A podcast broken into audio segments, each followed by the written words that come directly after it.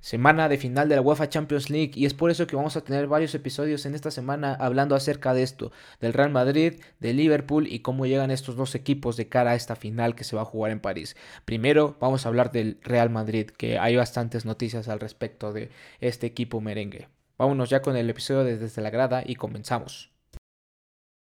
Entonces, empezando este capítulo, vamos a hablar del Real Madrid en esta eh, semana de final de Champions. ¿Qué, ¿Qué, pasa con este Real Madrid? ¿Cómo llegó a esta final? ¿Qué le pasó en la liga? ¿Cómo ha sido eh, en lo regular cómo ha sido su campaña esta 2021-2022, quiénes son sus mejores jugadores, cuáles son las debilidades, cuáles son sus pros y cuáles son sus contras, ¿no? Entonces vamos a analizar todo esto.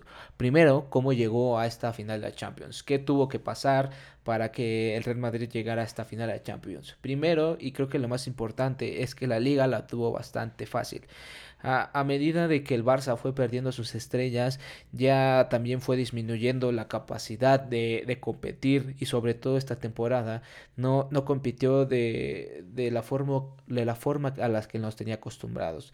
Eh, estuvo muy por debajo de su nivel y esto le ayudó mucho al Real Madrid para que se concentrara en la Champions League.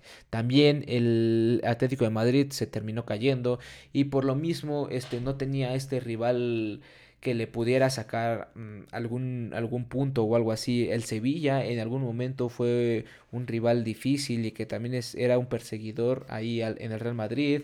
El Betis también tuvo sus momentos brillantes en la temporada, pero no tuvo este, este rival que le compitiera hasta el último, como si lo tuvo su, su, rival de esta final de la Champions, ¿no? Entonces, por esa parte estuvo perfecto para el Real Madrid, supo, supo resolver los partidos importantes. El único realmente gran partido que perdió en la temporada fue contra el Barça, ese aquel horroroso 4-0. Lo terminó perdiendo el, el, Real Madrid, ya, ya teniendo casi segura la liga, pero pues siempre cuesta y siempre es difícil perder en tu casa frente a tu gente contra tu acérrimo rival, ¿no? Después de eso, este, ¿qué, ¿cuáles fueron sus rivales en Champions? ¿Cuál fue la historia de este Real Madrid a lo largo de esta temporada en la Champions? Tuvo un grupo, digamos, un poco accesible, porque el, realmente el, que, el equipo que presentaba más, este, más peligro era el Inter, este Inter de Milán, que venía de ser campeón en Italia y que venía motivado, venía con una buena plantilla no fue pieza para el Real Madrid. La verdad es que se robó el grupo. los otros equipos eran Sheriff y el Shakhtar. Eh, Sheriff clasificándose a Europa League y el Shakhtar ya eliminado. Entonces por esta parte eh, no tenía un rival de jerarquía que le pudiera hacer trastabillar en este grupo de Champions. Todo normal, pasó en primer este eh, lugar de grupo. Ahí nada más como la anécdota del sheriff que le ganó en la casa al en su casa al Real Madrid, em, que estuvo muy sonado y que muchos ya daban por muerto hasta el Real Madrid, ¿no? Que por esta pérdida ya prácticamente estaba eliminado y que a Europa League. Las cosas no fueron así y seguían los octavos. ¿Qué pasaba en los octavos de final con este Real Madrid? Eh, la verdad es que la tenía bastante complicada. Y aquí surge un tema bastante interesante. ¿Por qué? Porque el Paris Saint Germain, este Paris Saint Germain pletórico que tenía nada más y nada menos que a Messi, Neymar y Mbappé. Estos tres monstruos contra una defensa que a lo largo de la temporada presentó bastantes dudas y yo creo que al final y más en estas eliminatorias, en estos partidos de jerarquía, fue donde más este debilidad mostró. ¿Por qué? Porque por el lado de, eh, Kylian Mbappé, en el partido de ida y también en el partido de vuelta, estuvo totalmente desbordando todo el partido. Todos esos dos partidos estuvo desbordando a Dani Carvajal, que se suponía que era tu hombre de seguridad y tu hombre de experiencia en esta defensa. Después también se llevaba Militao y, fueron, y fue así como cayeron estos dos goles que en un principio tenían al Paris Saint Germain como ganador de esta serie. Después otra, otro tema interesante, la tónica de toda esta temporada, el Real Madrid en las remontadas. Esta, yo creo que esta temporada se va a recordar como eso, el Real Madrid de las remontadas. Lo hicieron en la Liga Española, pero en donde más se vio fue en la Champions League y creció más este, estas remontadas por a los rivales que se lo hacía. La primera víctima fue el Paris Saint Germain. el París iba ganando en el partido de vuelta al minuto 70 y Cacho iba ganando 2 a 0. Prácticamente estaba eliminado el Real Madrid. No se le veía cómo este, pudiera hacer este, esta, esta umbrada. Bueno, este empezó claramente con un error de Gigi Donnarumma que llegó como fragante este fichaje para, para, este Paris Saint Germain que la verdad es que resultó un poco ahí de humo eh, este Gigi Donnarumma. Así cayó el primer gol, después cayó también el segundo y el tercero por parte del hombre gol y el, mejor, el hombre más importante esta temporada. Karim Benzema esta temporada yo creo que se ganó su escribir su, nombre con letras doradas en, el en la historia del Real Madrid. Si si ya hace una temporada había hecho una gran temporada, creo que esta es la mejor temporada de Karim Benzema que hemos visto en toda su carrera. No hay un jugador mejor que Karim Benzema hoy en día. Es el mejor jugador del mundo y lo dejó y lo dejó bien claro en estas eliminatorias de Champions League. Lo dejó claro en, en los octavos, en los cuartos, en las semis y eh, seguramente el público madridista querrá que también lo deje claro en la final. Y entonces, como ya les decía, con este hat trick de Karim Benzema lograban derrotar a este a este Paris Saint Germain que ya tenía casi todo ganado y que estuvo a casi nada de pasar estos cuartos de final. Pasó el Real Madrid derrotando a este equipo de época, este equipo, estos nuevos galácticos de Paris Saint Germain. Los dejó en la orilla, los dejó derrotados en un Santiago Bernabéu que también a lo largo de esta temporada estuvo pesando mucho. Después, ¿quién tocaba? El Chelsea el Chelsea de Thomas Tuchel, el Chelsea de N'Golo Kanté, de Jorginho, de Havertz, de Mason Mount, de Lukaku, de Timo Werner, de Antonio Rudiger, de de Mendy, de todos estos grandes jugadores, el vigente campeón de Champions League contra el Real Madrid que venía eh, ya cojeando un poco, venía lamiéndose las heridas después de esta eliminatoria contra el Paris Saint Germain. ¿Qué pasó? Eh, el primer partido del partido de ida allá en Stamford Bridge, hat trick de Karim. Su segundo hat trick consecutivo y también empezaba a, a levantar la mano en, en, en, en, la tabla de goleo y queriendo o empezando a alcanzar a Cristiano Ronaldo que tiene el récord con 17 eh, goles en una temporada de Champions League. Bueno, este hat trick le ayudó mucho porque si no hubiera sido con este hat trick hubieran quedado eliminados en, en los cuartos de final. La vuelta, la vuelta iba a ser bastante complicada porque tuvieron que reponerse ante un marcador adverso. Lo supieron hacer y aquí apareció otra figura importante para el madridismo, Luka Modric. Luka Modric que no se cansó de correr en, la eliminatoria contra el Paris Saint Germain, tampoco se cansó de correr en la eliminatoria contra el Chelsea. Y esto es de suma importancia. Tanto Luka Modric, este, Tony Cross y Federico Valverde en esta eliminatoria de cuartos de final eh, hicieron del Real Madrid un equipo eh, que pesara en los momentos o supieron levantar la mano justo cuando el, se, se venían los momentos más adversos. Supieron darle la vuelta a este marcador y, y otra tónica aparte de esta temporada fue la conexión Vinicius con Karim Benzema. Eh, el gol del triunfo fue de pase de, de Vinicius hacia, hacia, Karim Benzema y podremos resumir toda esta temporada en eso. Vinicius y Karim Benzema, que la temporada pasada habían sido un desastre y que incluso se había rumorado que estaban peleados, que había, se, había roto el vestidor por parte de Karim Benzema. Hay unos, unos comentarios que hizo en un entretiempo de una Champions también hacia Vinicius Jr., diciendo a Mendy que ya no se la pasara, que parecía que este jugador estaba jugando en su contra. Bueno, ¿cómo revertir la situación? Fácil, este, teniendo química y desde el principio de la temporada empezaron a tener química, supieron cómo cómo conectarse y, hay una, y hay una, mm, una estadística bastante interesante. La, dupla Karim Benzema con Vinicius Jr. ha sido la mejor de esta temporada en todo el fútbol europeo, eh, teniendo 65 goles y 35 asistencias. Y digo, es, es, un, es una barbaridad, es una barbaridad, barbaridad lo que hicieron estos dos jugadores en esta temporada. Y creo que se notó sobre todo por la, alza de juego que tuvo Vinicius Jr., el saber definir en los momentos importantes. Vinicius lo dejó bien marcado esta temporada. Sí, tiene sus errores como todos, porque también es un jugador bastante joven, no como Benzema, que ya es un veterano y que es de los veteranos del, del Real Madrid. Eh, Vinicius apenas está iniciando su carrera y creo que lo está haciendo muy bien. Aparte de esto, este, tuvo bastantes partidos interesantes. El último contra mm, el Osasuna. Eh, tuvo su primer hat trick, su primer hat trick en toda su carrera lo tuvo este, este Vinicius Jr. teniendo 20 asistencias eh, juntando la liga y la Champions y sumando 21 goles también suma, eh, este, juntando la Champions y la liga española. Entonces prácticamente una temporada perfecta para Vinicius Jr. que había sido muy criticado por sus temporadas pasadas.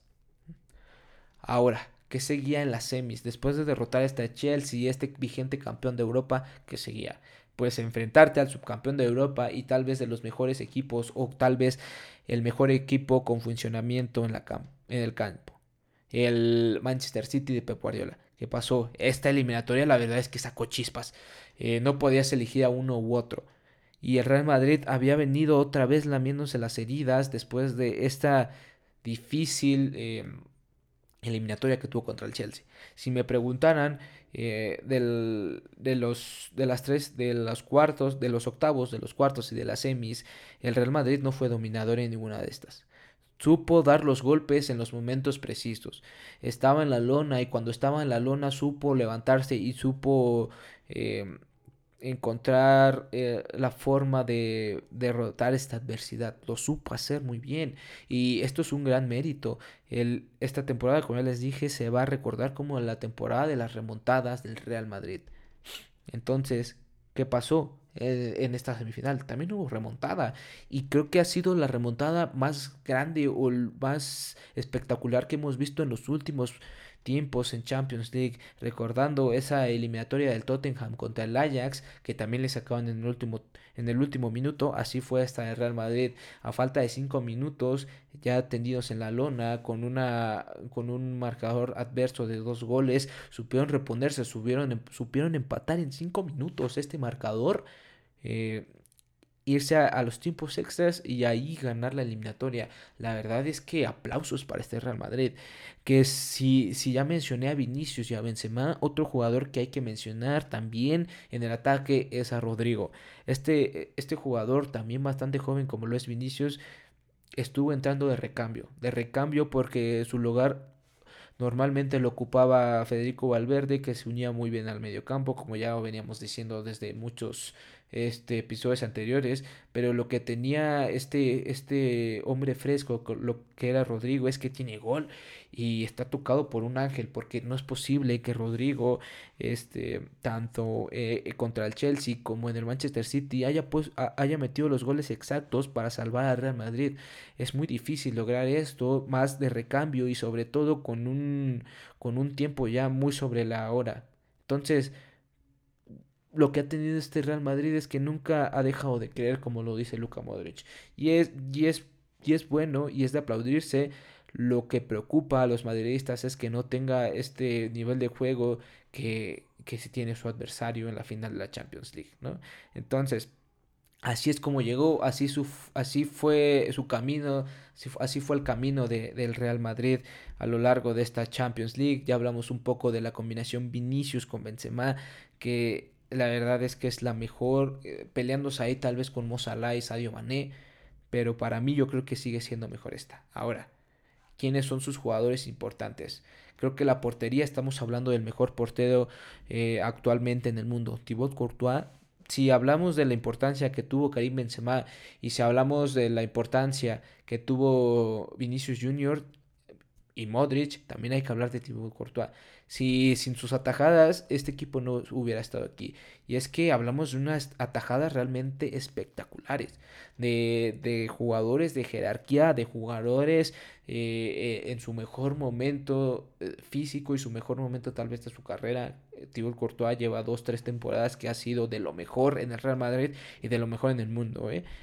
Para muchos y para mí incluido el mejor portero del mundo. Después, la defensa creo que es lo que más le duele hasta Real Madrid y creo que para, para la futura temporada debería ser en donde más se tendrían que reforzar.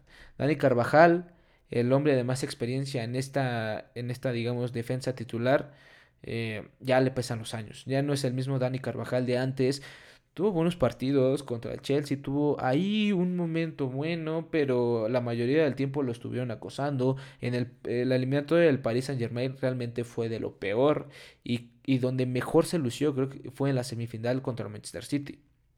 Fue lo mejor que tuvo este Dani Carvajal, que ya tendrían que empezar a encontrarle su, su, su recambio.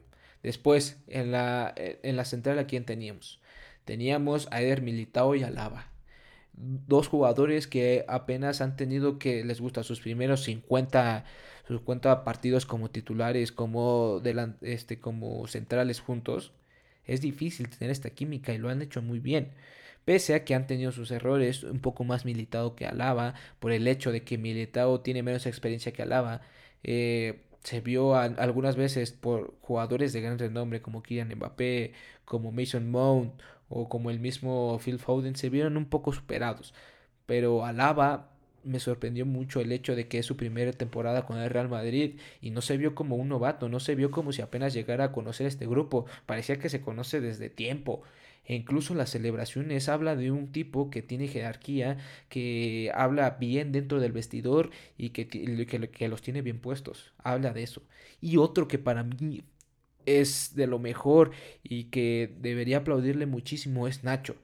Nacho cuando no ha estado militado, cuando no ha estado Alaba, o cuando no ha estado Mendy, o cuando no ha estado Carvajal, es es el mejor relevo que puede tener Real Madrid y tal vez el mejor relevo en cuanto a defensa hablamos de todo el mundo, ¿eh?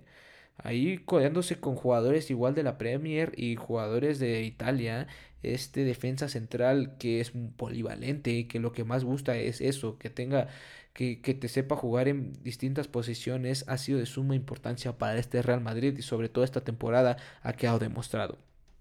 Y otro que para mí no ha tenido una temporada brillante, que ha tenido sus partidos buenos y sus partidos malos, y creo que contra jugadores realmente de renombre tuvo sus peores momentos, fue Ferland Mendy. Que había sido de los mejores la temporada pasada, esta temporada quedó a deber bastante. Contra el París, contra el Manchester City, tal vez ahí tuvo sus mejores momentos contra, no es cierto, contra el Chelsea también lo terminaron sacando y lo terminaron abuchando. No, no tuvo una buena, no tuvo unos, unas buenas eliminatorias de Champions, es por eso que yo digo que es, esta es la parte más endeble que tiene el Real Madrid y sobre todo las, los laterales son lo que tiene más preocupado al público madridista. Tanto Ferland Mendy como Dani Carvajal han sido creo que las piezas más endebles de esta defensa y de este Real Madrid. Más Mendy tal vez porque tampoco tiene tanta experiencia. Tal vez Dani Carvajal lo salve esta experiencia y ese colmillo tan afilado que tiene, pero Ferland Mendy no. Y, lo, y ha quedado demostrado. Incluso en ocasiones hasta ha entrado Marcelo, que no está en su mejor estado físico, pero lo ha hecho bien. Eh, Marcelo, histórico de Real Madrid, eh, después de Paco Gento, si no mal recuerdo, es el, el, jugador más laureado en toda la historia de Real Madrid y no es cosa fácil. Después, en el medio campo, ¿qué vamos a tener en medio campo? Bastantes cosas. El medio campo, digamos, clásico del Real Madrid que les ha hecho ganar 4 o 5 Champions. Kroos, Modric Casemiro. ¿Qué se puede decir de estos jugadores veteranos? Sí, que ya no te juegan los 90 minutos, tal vez no, pero con corazón y, calidad que no te ofrece ningún otro. Sobre todo que tienen eh, la ventaja que ya se conocen de años. Es difícil encontrar un mejor medio campo que este. Lo, lo, único, lo único malo de este medio campo que le sigo encontrando, lo único malo, creo que es la veteranía. Si si tal vez tuvieran este, este aporte físico que tenían en otros momentos, este, el, Real, el Real Madrid no hubiera sufrido tanto como lo sufrió en estas eliminatorias. Cross siendo de vital importancia, metiendo los pases clave, eh, dándole los tiempos en todos los partidos importantes. Igual en unos, eh, los partidos de vuelta sobre todo creo que se vio superado físicamente pero Cross dando buenos partidos y creo que fue la fue tal vez lo más endeble de este medio campo porque tanto Casemiro se le extrañó muchísimo cuando faltó y sobre todo yo creo que la pieza fundamental en este medio campo Luka Modric. Luka Modric dio los mejores partidos eh, como cuando se recuerdan como eh, cuando fue Balón de Oro está al mismo nivel ahorita eh y y vaya que también fue en un año mundialista. Vaya no sé qué vaya a pasar con Croacia, pero sin lugar a duda Luka Modric está haciendo una una pieza fundamental en este Real Madrid, el, el pilar de este medio campo, teniendo pases como ese pase que tuvo con Rodrigo en, esos, los cuartos de final de vuelta contra el Chelsea, fue exquisito, fue como, fue una obra de arte. Y sobre todo lo que impresiona de este Luka Modric es que, es que tiene una edad bastante avanzada y sigue corriendo como, como si fuera Camavinga, que apenas tiene 19 años, tipo así. Entonces, este medio campo está muy bien y lo que me gusta es que está acompañado de sangre nueva. Vemos a Valverde, que Valverde eh, lo, a veces lo ponían como de extremo derecho porque no hay este extremo derecho nominal en el Real Madrid, pero que también hacía trabajos en el medio campo y que se complementaba bien con estos tres jugadores. Valverde siendo esta, esta pieza, esta garra charrúa que tal vez no tenían antes, tal vez solamente antes era Casemiro, ahora también se le suma de Valverde, que a diferencia de Casemiro, este tiene un mejor toque de balón, tiene más velocidad y y mucha más velocidad que Casemiro. Entonces, este Fede Valverde teniendo una muy buena temporada también. Lucas Vázquez entrando bien de, de, recambio, sobre todo en la lateral cuando ya no te daba más este Dani Carvajal, fue pieza clave. Dani Ceballos e Isco los vimos muchísimo más en la Liga Española que en la Champions. Dani Ceballos lo vimos en unos momentos contra el Manchester City, pero realmente no vimos mucho de Dani Ceballos e Isco, ¿no? Y otro jugador importante joven, que demostró pantalones, que demostró tener todo para hacer historia en este Real Madrid es Eduardo Camavinga. Camavinga que tiene 18, 19 años y jugando como un jugador de 35, de 36 años como Modric o Kroos y lo que realmente sorprende de este jugador es que en los momentos más difíciles, en los momentos más difíciles de la eliminatoria, de la eliminatoria cuando iban perdiendo contra Paris Saint Germain, cuando necesitaban un gol contra el Chelsea, cuando necesitaban dos goles contra el Manchester City, lo metían y, y resolvía todo. Y resolvía todo. Este Camavinga defendía, recuperaba, subía el balón, lo metía al área, mandaba centros, hacía de todo. La verdad es que Camavinga, mis respetos, qué buen fichaje tuvieron. Si no llegó Mbappé, tuvo que llegar Camavinga y la verdad es que fue una decisión acertadísima. Después, Hazard, este, lesionado la gran mayoría del tiempo. Asensio, eh, Asensio, hay un problema con Asensio porque tiene un guante en el, en el pie, tiene un guante. Te mete goles realmente exquisitos, realmente brillantes. Pero Asensio... Mm, le falta eso que tal vez ya no lo dé en su carrera, tal vez ya no lo dé. Es difícil recuperarte de una lesión de ligamentos cruzados, como lo hizo Asensio. Es difícil y creo que lo estamos viendo con Asensio. Me gustaría que regresara a su máximo nivel como nos tenía acostumbrados porque realmente era un jugador que marcaba diferencia. Luka Jovic desaparecido, borrado del plantel, así al mismo tiempo que Bale y Mariano. Estos jugadores no los cuentas, ¿no? Entonces nada más te queda los dos jóvenes Vinicius y Rodrigo. ¿Qué pasa con estos jugadores? Que llegaron eh, casi el mismo año, de, eh, fue en la temporada 2018-2019. Eh, mm, la verdad es que son joyas, joyas, joyas. Cuando les hablo de joyas, estos dos, Vinicius y Rodrigo, yo creo que en un futuro no muy lejano van a ser dos extremos de suma importancia, no solamente para Brasil y, no y tampoco para Real Madrid. Van a ser referentes tops mundial. Tal vez Vinicius con esta con esta alegría de juego bonito que nos tienen acostumbrados los jugadores brasileños, lo tiene Vinicius, lo tiene todo. Y lo que le falta a Vinicius lo tiene de sobra Rodrigo. Determinación y gol lo tiene de sobra Rodrigo. Pero esta temporada Vinicius hizo 20 goles, entonces tampoco le puede reclamar a un jugador que tiene 22 años.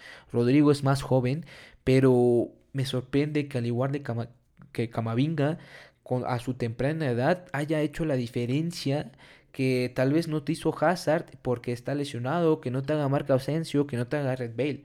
Rodrigo con su cortísima edad hace diferencia y va a ser de suma importancia para este Real Madrid en la, en la final de la Champions. Por último, Hazard, que se rumorea que ha regresado bien, que después de que le quitaran esa placa que tenía en el tobillo después de las lesiones y lesiones que tenía, Hazard dicen que está empezando a jugar bien y que quiere, que quiere jugar, eh, quiere ganar la Champions. Veremos. Entonces, este es el Real Madrid, así se, así está el Real Madrid. Ah, bueno, Benzema. ¿Qué a hablar de Benzema? El mejor jugador actualmente del mundo. No podemos decir otra cosa. Voy a buscar eh, empatar a su compañero, su ex compañero de Real Madrid, Cristiano Ronaldo. Dos goles en la final de Champions se pueden, yo creo que se pueden lograr. Y más siendo Karim Benzema, que sobre todo este año nos tiene acostumbrados a hacer hat-tricks. Entonces, Karim Benzema, nada más que hablar. Este es el Real Madrid, ahora sí. La gran estrella Karim Benzema y los otros proyecciones para estrellas mm, son muy jóvenes ahorita. Vamos a hablar del, Real del Liverpool el día de mañana, pero si hoy me preguntan quién tiene mejor plantilla, creo que la tiene Liverpool. ¿Quién juega mejor? El Liverpool juega mejor. ¿Quién tiene esa suerte y ese corazón de campeón? Ahí sí yo creo que el Real Madrid y, puede que pese bastante. Entonces, este es el, análisis que tenemos del Real Madrid, del campeón de la Liga Española, de, la Liga Española y finalista de la UEFA Champions League. Mañana analizaremos al Liverpool que tiene unas joyitas, ¿eh? Joyitas tiene el Liverpool. Entonces, nos vemos en un siguiente episodio. Ya estamos otra vez en video. Espero que les haya gustado y nos estaremos viendo en los próximos videos en esta semana que está cargada de información. Bye.